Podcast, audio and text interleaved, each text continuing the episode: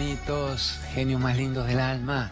Gracias por estar ahí, gracias por estar ahí. Hoy en vez de venir cercando el laberinto, vamos directo a la, parte central, vamos a la luz. Toda nuestra vida es un recorrido de la oscuridad hacia la luz. Es la oscuridad, el mal, el horror, nada de ignorancia. Entonces, nuestra vida es un camino de la parte densa, mental, mundana, de los mensajes con los que nos han ocultado saber quiénes éramos, a poder descubrir quiénes somos de una vez por todas. Siempre decimos, tu vida no fue tu vida, fue una vida ajena, una vida implantada, una vida chipeada, una vida matrixada. los pibes les gusta, los godolitos se acuerdan de Matrix. Una vida en la que se te sumergió en determinados datos para que vos no percibieras de entrada cómo salir del laberinto. Parece que la gran tarea era darse cuenta del ego reactivo, ignorante con el que nos criaron, poder observarlo, poder frenar la agonía de esa ignorancia, volver al eje, recuperar el poder y saber la verdad y vivirla. Y primer día del resto de una vida. Es muy loco que alguien le digas todavía te mereces ser feliz, se enoje. Es muy loco que le digas a alguien naciste para ser libre y te diga mentira, vende humo. Cada vez es menos, o menos yo ya no los contacto, no los veo. Pero siempre alguien te cuenta, dice, no, mi familia no quieren que te escuche, mi marido no me deja que te vea, me puso una señora ayer en Río Cuarto. Mi marido no me deja que te vea. Digo, ¿por qué, mi negra? Porque dice que me vas a lavar el cerebro. No quiere soltar tu cerebro él, ¿no? No quiere dejarte el cerebro. Decile, no quiero que Claudio me lave el cerebro. Decile, quiero cortarme yo de cuajo, arrancarme el viejo cerebro. Es una frase muy espiritual. Si pudiéramos, no te lavaríamos el cerebro. Te lo sacaríamos sin anestesia, de raíz, para que toda la ignorancia de una vida es la misma ignorancia de tener que vivir con un marido que te impida ver esto y escuchar esto para que no seas libre. Qué marido interesante, qué compañía válida tenés. ¿Qué haces con un marido que te impide no ver este programa, que te impide todo aquello que te lleva a tu evolución? ¿Qué harías con un marido que te impida percibir que vos eras un ser de luz que nació para ser feliz?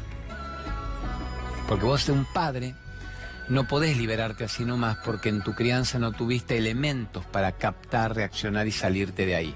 Entonces todos los padres en su bien intencionada ignorancia igual destruyeron la visión real, machacaron el hipotálamo, pero sin saberlo. Y eso ya está. Ahora solo me queda desaprender los datos del ego. Pero con un marido, vos elegís vivir con un marido. Yo elijo vivir con un amante, con un compañero, con un novio, con mi hija. ¿Cómo voy a vivir con alguien que me diga, no quiero que seas libre, quiero que sigas siendo una actriz de reparto de mi historia. ¿No entendés que la mujer es la costilla del hombre? Y vos estás a mi disposición. No veas a ese estúpido que te habla de ser feliz y la libertad. Vos haces lo que en esta casa se hace. O sea, la merda existencial de esta casa, es tu ambiente. ¿No te gusta esto? Hay gente que dice, ¿qué hago? Y yo digo, quédate ahí en la merda. Si de tanto salpicar y chapotear en ella, ya ni te das cuenta de qué olor tiene. Entonces, por favor, siempre estuvo la llave en uno, siempre estuvo la llave en vos. La llave para que supieras quién eras, la llave para que salieras de la jaula, de la secta del otro, que me impide que yo brille, que yo vuele y que sepa la verdad. ¿Cuál es la verdad? Que vos te mereces ser feliz. ¿Cuál es la verdad? Que naciste para ser libre. ¿Cuál es la verdad? Que no dejes que nadie te agobie y te atrape más de lo que te viene haciendo en las últimas 500 vidas. Este es tu momento y la vida es un instante. Vamos primero, si quieren, bonitos del alma, con lo de iluminarte. Vamos con iluminarte un minutito. No, eh, perdón, sí, exacto, ponete la barriga. Yo voy a San Justo, me quedé pensando, no sé si San Justo el primero de septiembre, después en la UOM. Vamos con iluminarte. Bravo, iluminarte. Y ahora tiene una flor de repisa hermosa que nos ha traído con todos sus productos sus hermosos productos, 10.000 variantes distintas de 1.000 productos. El primer capo que logró el talento se llama Omar Payaoro, el muchacho brillante. Omar logró ser el primero que exporte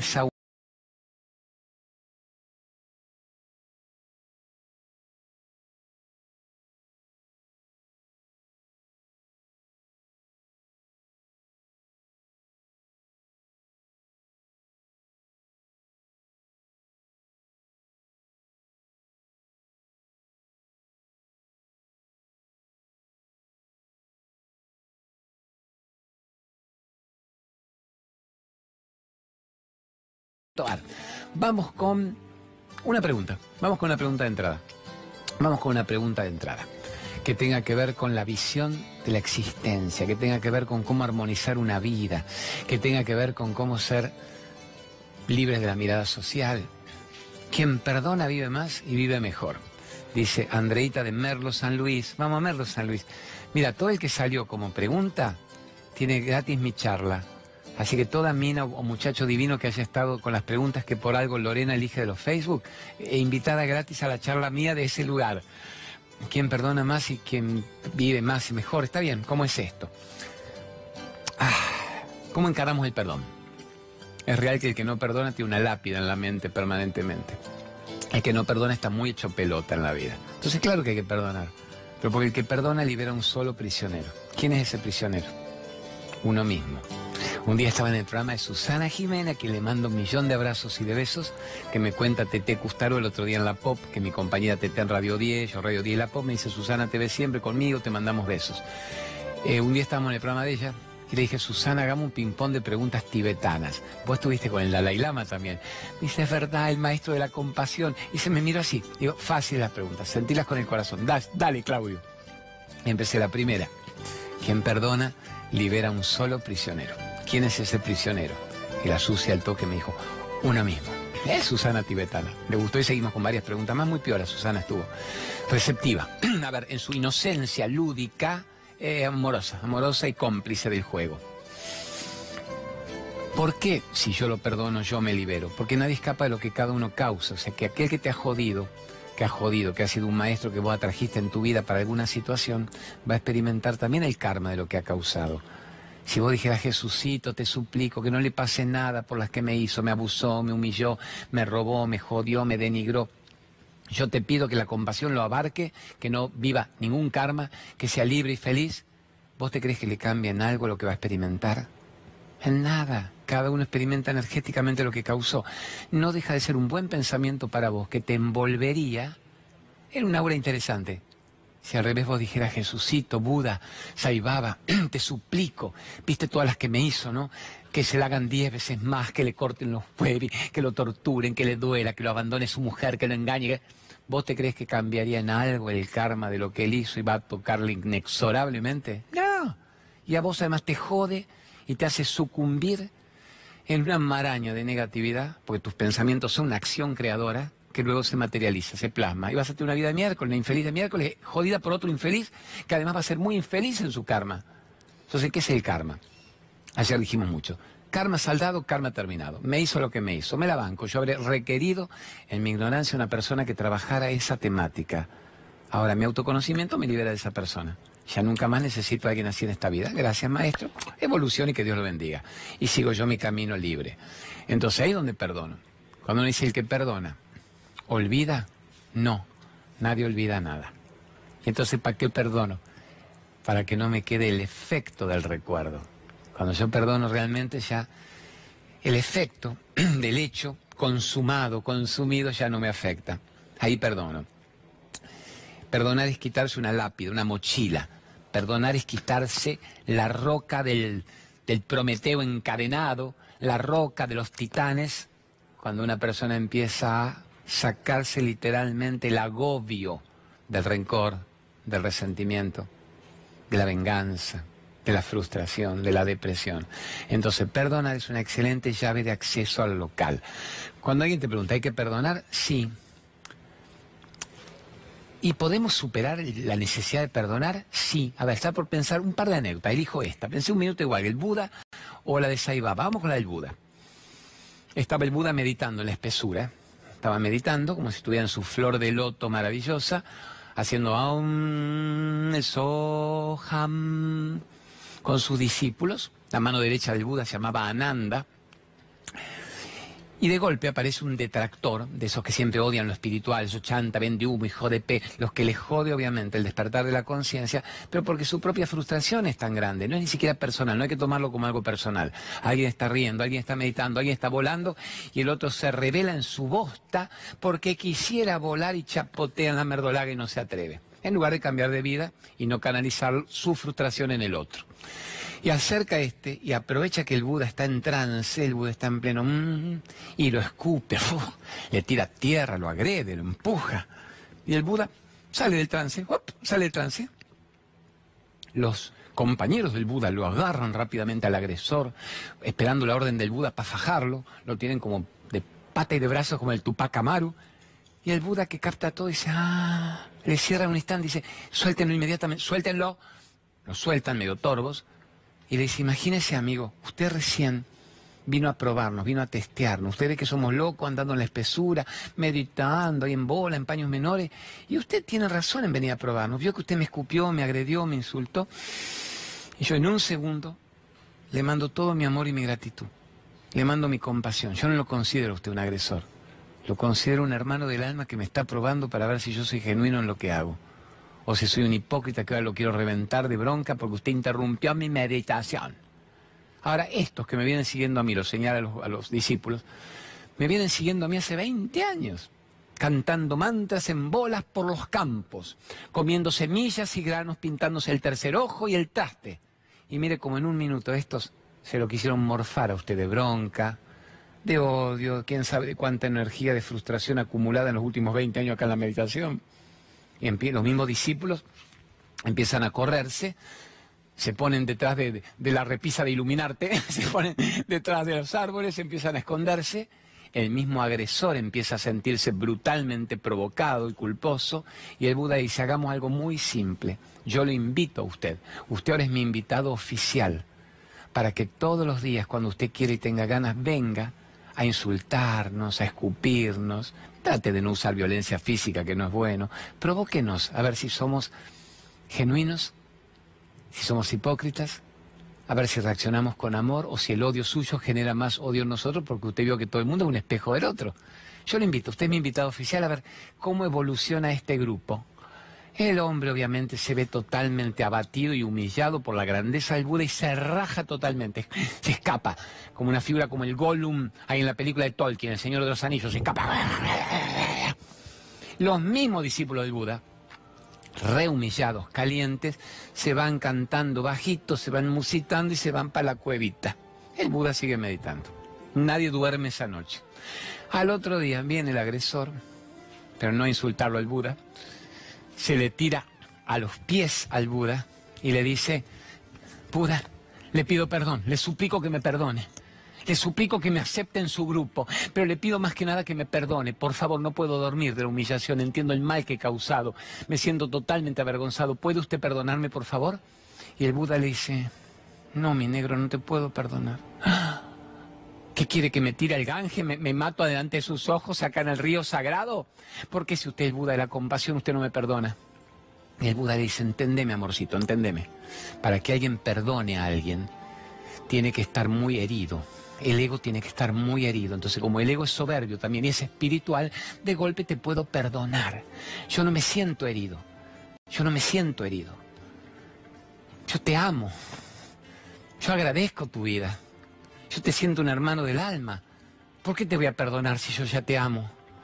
Y el, tipo no entiende, porque él requiere un perdón. Y dice, vamos a hacer una cosa, vamos a ir a ver a todos los discípulos, están todavía tan calientes, tan resentiditos por haber sido deschavados en su ignorancia, anda uno por uno, vení, vamos uno por uno, le golpeamos la cuevita, pediles perdón. Te van a perdonar. Se van a sentir muy magnánimos perdonándote. Se van a sentir muy bien con su conciencia. Van a venir a decirme después, Buda, ¿vio cómo lo he perdonado al nuevo discípulo ignorante? Y ahí encontramos una solución salomónica, estamos más o menos todos contentos.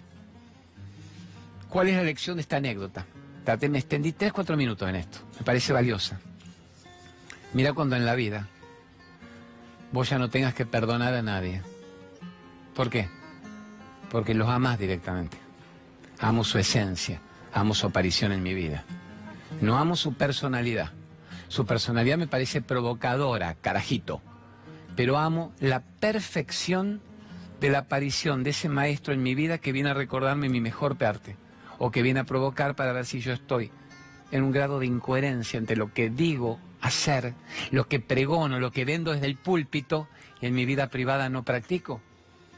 Mira cuando vos te digan, ¿amás realmente como para no tener que perdonar a nadie ya? O sea, el perdón se considera materia por materia hasta llegar al secundario apto para el viaje de egresados. En cambio, el secundario acelerado lo podrías hacer si amaras directamente.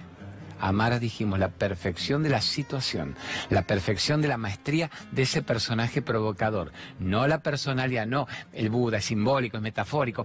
Pení, pareja, expareja, adversario, insultame todos los días, me ame, jodé, me agredime, que yo soy tan espiritual y te diré, hermanito de luz, ven y levita conmigo. No, no lo lleven al delirio místico, es capto la perfección de una situación, me enrosco en el odio, me muero antes de tiempo. En cambio, si capto, digo, wow, se ve que necesite este karma para saldarlo en este momento. Dijimos karma saldado, karma terminado, decían los tibetanos. Karma paid, karma finished. ¿Cuándo está paid y cuándo está finished? Cuando entiendo la perfección de la situación. Y ya no requiero otra persona así en mi vida. ¿Buena la anécdota del perdón? ¿Hay que perdonar? Sí. ¿Es bueno perdonar? Maravilloso, es muy liberador. Y mejor que perdonar, que es amar incondicionalmente. Voy agradeciendo al equipo divino del programa, un minuto.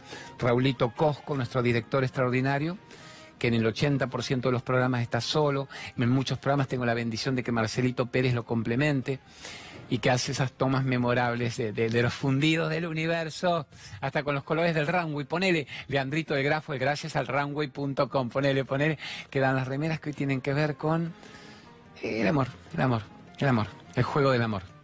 El juego del amor. Mi esposa Eliana le elige algunas imágenes, se las manda y ellos más o menos me hacen esto. Y cuando aguantamos el fresco nos puso, después vemos con las remeras en boli boli.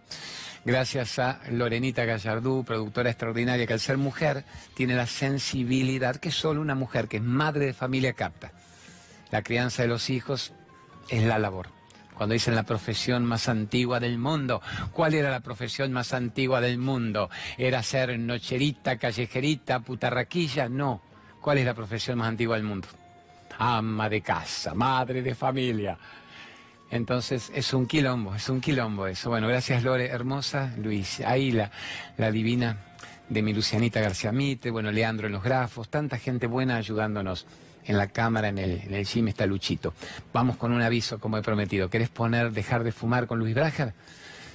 Es muy sano saber no que hay que dejar de fumar, obvio. Muy sano saber que vos tenés la posibilidad en una sola sesión, en un solo encuentro, de modificar el hábito adictivo que te está literalmente consumiendo. No consumiendo tu bolsillo, que sería lo de menos, consumiendo literalmente tus pulmones, tu existencia, tu vida. Dejar las adicciones, dejar el tabaquismo, dejar el alcoholismo y sobre todo en una sola sesión dejar de fumar. Vamos con Cristinita Pérez, el Atlas, el Atlas sobre la base del hombro, el Atlas, ¿no? El gran titán Atlas cargaba el mundo, por eso dijimos la carga de la culpa. Parece que cuando vos te liberás de la carga esa brutal que hay en el Atlas, se te van los dolores físicos del cuerpo. Se te van los dolores de todo el cuerpo literalmente. Brazos, pies, hormigueos. Yo tenía hormigueos por la mala postura permanente. Tenía hormigueos, tenía un cierto vaído, un cierto mareo. En una sola sesión esta muchacha maravillosa me hizo tanto bien, me lo sacó. Pues yo la probé, le digo, si me haces bien y me sacás mi hormigueo, mi molestia y mi contractura cervical, no lumbar, no cargo peso, mala postura, viaje, computadora, te difundo de por vida. Y a mí me lo sacó literalmente. A los dos años volví, tenía ¿eh? un toque más. Mi esposa funcionó bien, mi madre a los 90 fue la bochi, funcionó muy bien. Vamos con, con Marcelita Gromachin, regresión de vidas pasadas. Mándeme. Gusta mucho Marcela, gusta rabiar Marcela. Primero la gente va con un pequeño delirio místico de háblenme en otras vidas, quién fui, fui una india abusada, fui un guerrero conquistador, fui una monja de clausura, fui putañeraza, ¿por qué tengo ahora este miedo, fobia, pánico?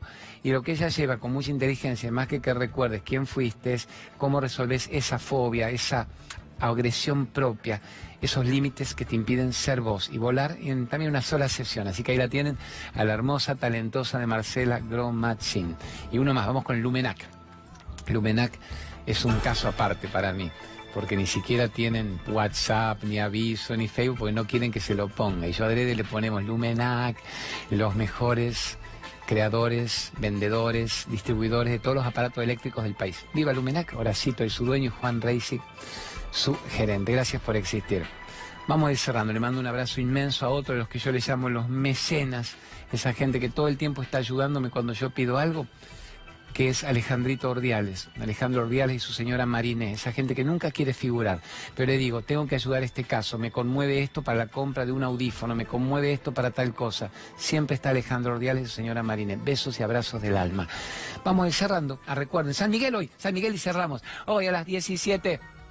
San Miguel, San Miguel, la Sociedad Italiana de San Miguel, la Sociedad Italiana de San Miguel, calle Italia y no alcanzo a ver cuánto, pero fíjense, está al lado de la vía.